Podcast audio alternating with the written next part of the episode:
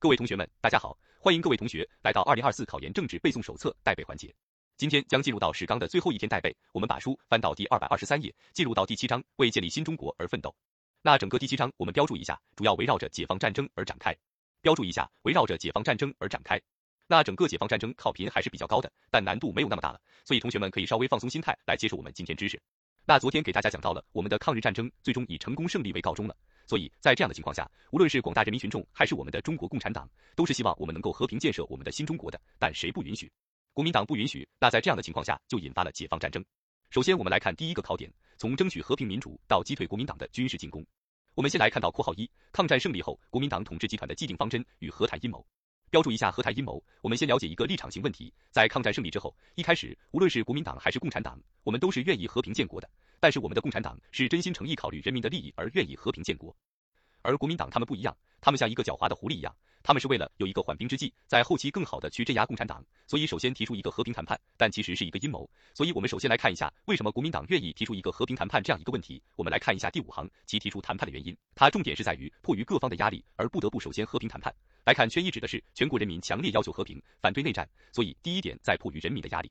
圈二自己个儿的问题，叫做国民党的军队大部分远在西南西北后方，要把他们运往内战前线，完成内战部署需要相当的时间，所以看是不是缓兵之计，先跟你们和平谈判一下，等我的兵力到了，我再来镇压你。那圈三主要指的是国际层面的压力，国际上苏联、美国等都希望中国能够实行和平建国，所以在这样的迫使下，导致他愿意先跟我们和平建国。下面的部分其提出谈判的目的，这个部分我们简单了解一下。总之就要明确一个立场，他们进行和平谈判的目的有没有说？原因在于满足全国人民强烈要求和平建国的愿望吗？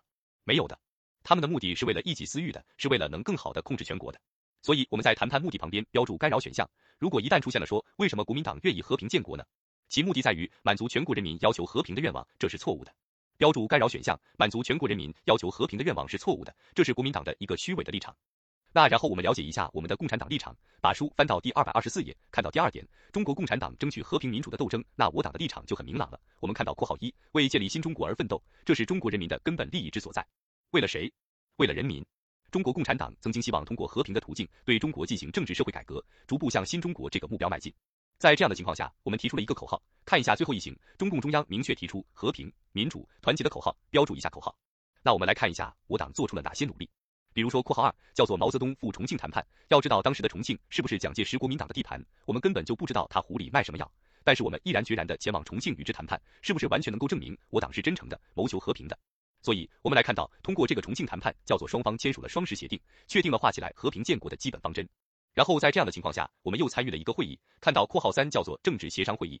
这个会议我们标注的小细节，在第三行叫做还不是新民主主义性质的。要知道，只有我党作为主导的情况下，才能够称之为是新民主主义性质的。而这个政治协商会议明显是国民党是主导地位，所以还不是新民主主义性质。但是在这个会议当中，制定了很多的政策，比如说国会制，比如说这个内阁制或者省自治，所以在这样的情况下，我们仍然认为它是有一些积极影响的。所以我们来看到倒数第二行，叫做它有利于冲破蒋介石的独裁统治和实行民主政治，同时它有利于和平建国，因而，在相当程度上是有利于人民的。那我们能够发现了，我党为了能够争取和平建国，所以我们签署了双十协定，又参与了政治协商会议，而这个协商协议已经签订完成了，两党对于它的态度却是截然不同的。我们看到括号四维护和破坏政协协议的较量。很明显，谁是维护的？当然是我们的中国共产党了。谁是破坏的？是国民党。所以看到圈一，中国共产党准备严格履行政协协议，而国民党圈二从来没有准备去履行政协协议，而且他们全面彻底的撕毁了这个协议。在这样的情况下，他就率先掀起了全国内战的爆发。所以我们来看到第二考点，全国解放战争开始了。那第二考点，全国解放战争这个部分，给大家标注几个小细节，我们要注意一下。我们来看到二百二十五页的这个部分。二百二十五页括号三，中国共产党的态度，我们要明确一下，叫做我们必须打败蒋介石，而且能够打败他。这是不是在讲我们必然会战胜国民党？而且我们能够战胜国民党，是从必然性和可能性两个角度出发的。那请我给大家标注个小细节，我们来看到第五行这个部分叫做，这就是战胜蒋介石的政治基础。标注一下，什么是政治基础呢？是指的是前一句话叫做必须要获得全国人民的拥护。标注一下，政治基础就是全国人民的拥护。然后我们看到第二点，解放战争的胜利发展在二百二十五页的中上方这个部分，中间往上一点点。第二点，解放战争的胜利发展。那括号一我们要了解一下，解放战争也分为了三个阶段，但是与抗日战争的三个阶段不一样，我们要注意一下，指的是战略防御、战略进攻和战略决战。我们要与抗日战争进行区别。这给大家讲过，抗日战争如何能够获得最终的胜利呢？叫做论持久战。所以抗日战争有防御、相持和反攻，但是现在是国内的战争，所以我们要速战速决，尽可能的快速赢取胜利，所以只有防御、进攻和决战。那分别这三个阶段有一些关键词对应给大家来画一下，比如说（括号二）战略防御阶段，主要指的是战争主要在解放区进行，因为首先是国民党在我们的解放区挑起了全国内战，而且看黑体字，我们要从根本上粉碎了国民党统治集团的速战速决计划。你会发现总在我们的解放区打仗合不合适？不太合适，应该往哪引？往国统区去引吗？所以我们看到（括号三）主要指的是不等完全粉碎敌人的战略进攻，立即化起来，转入全国性的反攻，以主力打到外线去。哪个外线？将战争引向国民党的统治区域。我们要注意一下，我们没有完全粉碎敌人的进攻的情况下，就已经转入了反攻，这是一个非常正确的决断。那继续我们看第三行这个部分，三路大军相互策应，战略进攻的序幕由此揭开。标注一下，三路大军相互策应，标志着战略的进攻，也就是我们的第二个阶段的序幕由此揭开了。那在这样的情况下，我们就剩最后一个阶段了，就是战略的决战阶段，这个阶段很重要。我们来看第三点，南京国民党政权的覆灭，尤其（括号一）战略决战阶段，画一个重点符号。重点看到第二行，经过辽沈、淮海、平津三大战役，国民党赖以维持其反动统治的主要军事力量基本上被摧毁。重点画一下辽沈、淮海、平津三大战役，这三大战役今年距今恰好七十五周年纪念，我们要重点把握一下，这是我们第二点的重点内容。那同时，我党在解放战争之前和之中都在不断的进行土地改革，所以我们看到第三个考点，解放区的土地改革运动与农民的广泛发动。那我们稍微回顾一下，之前在抗日战争时期，我们为了更好的权衡各方的利益，所以提出了减租减息的土地政策。但现在呢，我们的目标在于哪里？是不是还是回归于农民伯伯？所以现在我们的土地政策要发生改变。我们看到第二百二十六页第二点，土地制度改革的过程。首先第一个过程是括号一五四指示。那这个五四指示我们了解一下，是在一九四六年五月四号，标注一下一九四六年的五月四号。那其中原因在于第二行，为进一步调动农民的革命和生产积极性，为进行自卫战争奠定化起来更牢固的群众基础。所以在这样的情况下，我们看到倒数第二行将党在抗日战争时期实行的减租减息政策，实际上改变为了画起来实行耕者有其田的政策。所以谁在耕种呢？农民伯伯。所以谁获得土地？应该是农民获得土地。但是我们要知道一个小细节，这个五四指示是在全国内战爆发之前提出的一个土地政策。所以全国内战爆发之前，我们这个土地政策是不是稍微会比较缓和一些？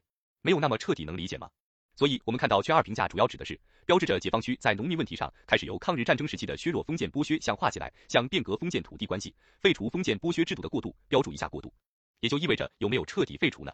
还没有，是一个过渡的土地政策。但是我们不可能一直过渡，等到括号二来看到中国土地法大纲，这个时候已经一九四七年了，而且制定这个大纲的时候，其实我们已经进入到了战略的反攻阶段。这个时候还需要过渡吗？不需要，我们就彻底废除就可以了。所以，我们看到圈二评价是一个彻底的反封建的土地革命纲领，它指引着在封建制度压迫的亿万农民群众将自己的力量融入民主革命的洪流。所以，这里面给大家区别一个小细节：五四指示和中国土地法大纲都提出了要实行耕者有其田，但区别在于五四指示它是一个过渡的土地政策，而中国土地法大纲是一个彻底的土地革命纲领。那同时，第三点，土地革命改革的意义，同学们有时间了解一下比较简单。然后我们进入到第四个考点，第二条战线的形成和发展。我们要知道，刚给大家讲过了。我们说战胜蒋介石的政治基础是什么来着？是全国人民的拥护。那我们来感受一下，全国人民为什么都站在了我党的身后？那刚才我们说到这个考点叫做第二条战线形成。既然有第二条呢，指定有第一条。那第一条大家可以了解一下，主要指的是军事战线。那主要指的是我们解放区的人民群众已经站在我党的身后了，这个很正常，对吧？我们解放区的人民群众当然在我党身后了，但谁也来了，就是国统区的人民群众也站在我党的身后了。所以，我们看第一点含义，什么叫第二条战线？指的是国民党统治区以学生运动为先导的人民民主运动，为什么可以形成这第二条战线？我们来看一下第二点原因，一共两点原因。第一，主要是由于国民党违背全国人民迫切要求休养生息、和平建国的意愿，执行反人民的内战政策。你看，国民党他们是违背了人民的意愿，人民已经不想再战乱了，结果他们掀起了全国内战。那第二，主要指的是恶性通货膨胀，实际上是对国统区人民的普遍掠夺。基于这样的原因，第二条战线形成了。那最后我们看一下第三点意义，叫做它表明国民党政府不仅在军事战线上，而且画起来在政治战线上都打了败仗，这个政府已经处于在全民的包围中了，所以就意味着其实光只有军事上战线失败了，这个还好对吧？因为广大人民群众都知道胜败乃兵家常事，你战败了，我不会抛弃你的。但是很可惜啊，你不光在军事上战败，而且在政治上也战败了。你是一个专制的政府，你是一个贪庸无能、腐败的政府，所以必然会形成第二条战线。那我们能够感受得到我们的力量是不是越来越壮大了？一开始有我们的军事战线，现在有了国统区的人民民主运动，而且根本停不下来。我们来看到二百二十七页的第五考点：中国共产党与民主党派的团结合作。那为什么我们能够团结合作呢？我们来看到括号一，因为在政纲上基本一致，在第二行都主张爱国，反对卖国，主张民主，反对独裁。你看我党也是这样的，但国民党他们是卖国的，他们是独裁的。所以在这样的情况下，看最后一行同我党的新民主主义革命政纲基本上一致，以及（括号二）中国共产党对各民主党派划起来采取了积极争取和团结的政策。（括号三）各民主党派大多从成立时期就同中国共产党建立了不同程度的合作关系，并在斗争实践中逐步的发展了这种关系。你看之前我们关系就是好朋友，对吧？在团结一致、一致对外，所以现在呢，我们能更好的巩固这个关系，以及（括号四）第三条道路的幻灭。我们了解一下某些民主党派，他们是鼓吹中间路线的，想在咱们中国建立一个资产阶级的共和国方案。但是你看这个方案之前是不是走过？辛亥革命走过，根本就走不通。而且我们看到倒数第二行，两种命运，两个前途尖锐斗争的客观形势下，决定了中国没有走中间路线的余地。这就意味着，要不然就跟国民党走向一个两半社会的老路，要不然就跟我们的共产党走向新民主主义社会，过渡到社会主义社会。只有这两条路可以选择，他们会选择谁呢？当然选择我们的共产党了。就此形成了我们的第二点，主要指的是中国共产党领导的多党合作政治协商格局形成了。那首先我党给予了呼声，看到括号一，中国共产党提出了五一口号，这个五一口号也是个周年纪念，我们可以了解一下。第二行揭开了中国人党同各党派、各团体、各族各界人士协商建国的序幕，标注一下揭开了序幕。第二个奠定了中国共产党领导的多党合作和政治协商制度的基础，标注一下奠定了基础。那我们喊出口号，他们给予回应，所以看到括号二民主党派的对时局的意见，在第二行公开自愿接受中国共产党的领导。但是我们要注意一下，这个内容是在一九四九年一月的时候提出的，一九四九年一月，所以我们一定要注意一个时间错位的问题。如果一旦有题目说在解放战争爆发之初，各民主党派就公开自愿接受党的领导，对不对？不对，因为他是一九四九年才提出的。最后我们的毛爷爷来总结了，看到括号三毛泽东的谈话，看到第二行民主党派参加新政协，并在新中国参政，这标志着画起来民主党派的地位的根本变化。标注一下根本变化。那之前他跟着国民党的反动政权下是一个在野党，而现在呢是我们中国人民民主专政的参加者，也就意味着变成了参政党。那在这样的变化下，看到倒数第二行，中国共产党领导的多党合作政治格局正是在这个基础上形成的。那通过我们的不断的努力下，全国人民是不是越来越拥护我们的中国共产党？给大家总结一下，比如最开始我们通过土地制度改革奠定了更加牢固的群众基础。后来又形成了国统区的第二条战线，再到一九四九年，我们与各民主党派进行团结合作了。所以，解放战争的胜利注定属于谁呀？注定属于我们的中国共产党。所以，我们来看到二百二十七页最下面的第六考点：建立人民民主专政的新中国。那我们就要干一件大事了，我们要筹建咱的新中国了。那我们说了，我们党有一个优良传统，对吧？在干一件大事之前，得先开一个会议来展望一下未来，就有了这次会议了。七届二中全会也可以称之为是西柏坡会议。这次会议内容很重要，我们来看到二百二十八页第一行。第一，提出了迅速夺取全国胜利的方针，标注一下迅速。我们要知道，这个会议是在解放战争胜利的前夕召开的，但这个时候我们已经胸有成竹了。我们知道，一定是我们胜利，我们要成为执政党了，对吧？所以，我们得先确定一个方针，迅速夺取全国胜利。那第二个，说明党的工作重心必须由画起来乡村转移到城市。那之前我们都知道，我们在不断的走农村包围城市这样的正确革命道路，但现在我们成为执政党了，得去一些中心地带，更好的指挥江山，所以叫做由乡村转移到城市。但以及未来我们怎么去发展呢？看到第三点叫做规定了党在全国胜利后在政治、经济、外交方面应当采取的基本政策，那并且有了两个转变。来看到第二行指出了中国由农业国转变为工业国，标注一下，这是第一个转变。第二转变指的是由新民主主义社会转变为社会主义社会的总任务和主要途径。你看我们在不断的展望未来了，那并且我们即将要成为执政党了，所以我们要坚持两个务必。看到第四点，毛泽东提出了两个务必的思想，那两个务必的内容我们简单记一下，找个空白的地方。两个务必思想指的是第一个务必，务必使同志们继续的保持谦虚谨慎、不骄不躁的作风。务必使同志们继续保持谦虚谨慎、不骄不躁作风。那你看，之前我们的枪林弹雨已经经历了，现在不能被糖衣炮弹所腐蚀，所以我们要保持谦虚谨慎、不骄不躁作风。第二个务必指的是务必使同志们继续保持艰苦奋斗的作风。务必使同志们继续的保持艰苦奋斗的作风。我们这两个务必可以简单记一下。那同时看过来，我们的第四点第一行这个部分，两个务必包含着有三个包含着，这三个包含着是我们领导人对其的定性，我们可以简单了解一下。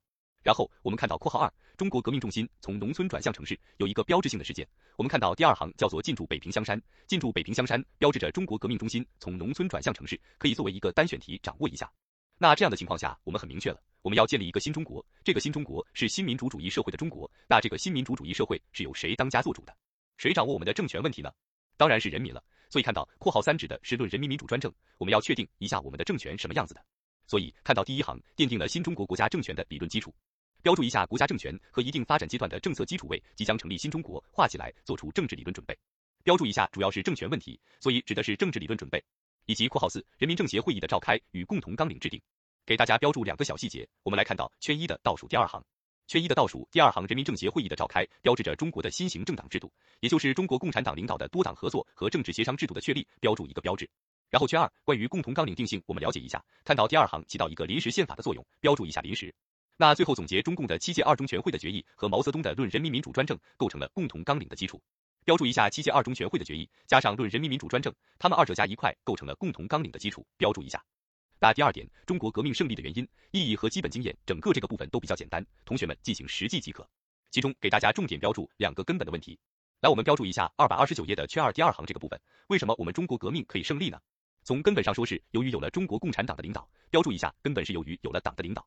然后以及我们看到第八章上面的倒数第三行圈四这个部分，第八章上面的倒数第三行圈四，革命的根本问题是国家政权问题，标注一下，根本问题是国家政权问题。下面我们进入到第八章和第九章的学习，当然很开心了。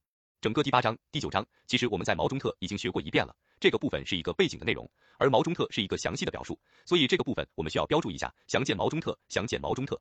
但有些细节了，我给大家简单标注一下。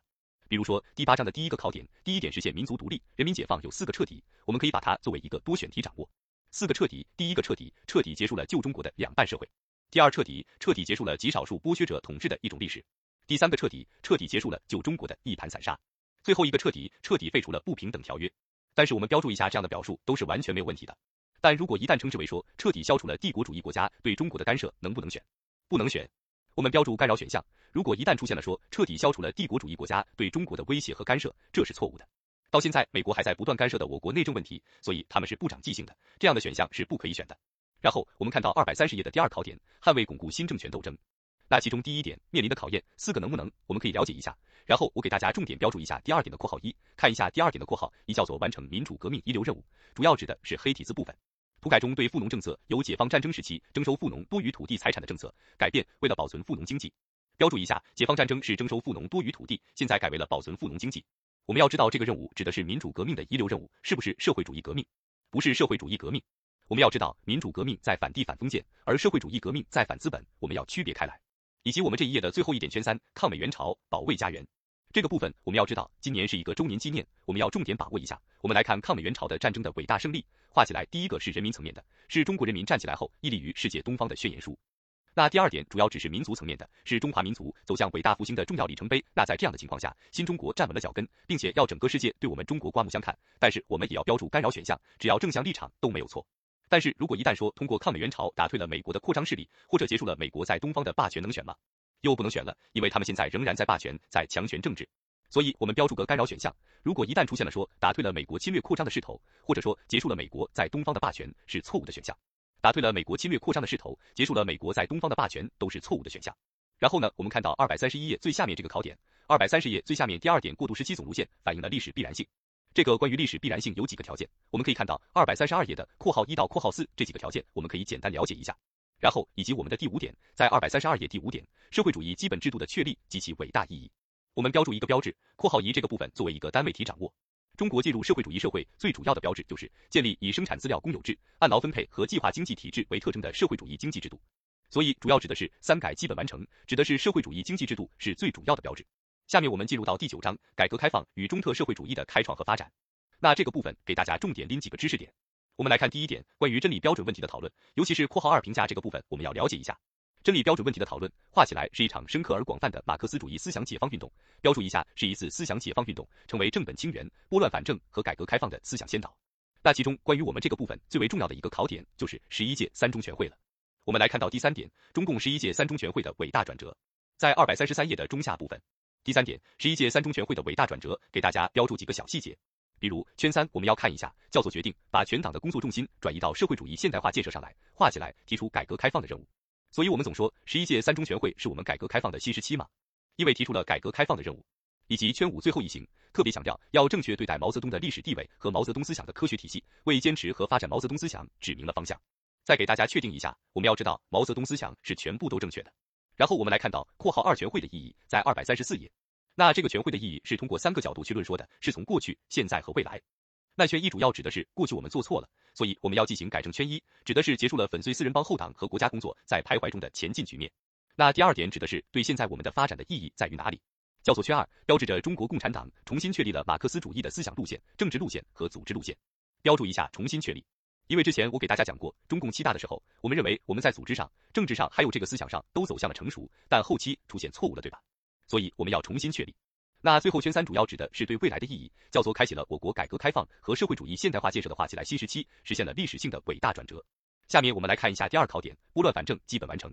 我们要知道，后期我们党出现了一些问题，所以我们要进行拨乱反正。那其中给大家标注一个小细节，我们来看到括号四这个部分，在第二个考点的最后一点括号四乙，尤其是第二行，标志着从中共十一届三中全会至此的党和国家在指导思想上拨乱反正的胜利完成。所以我们要了解一下，拨乱反正是从十一届三中全会开始的，而这个致辞指的是什么？我们标注一下，指的是十一届六中全会；标注一下，指的是十一届六中全会。所以拨乱反正从十一届三中全会开始，直到十一届六中全会胜利完成，要区别记一下。那剩下的第三个考点和第四个考点，我们简单把握即可。在邓论里面讲的已经很清晰了。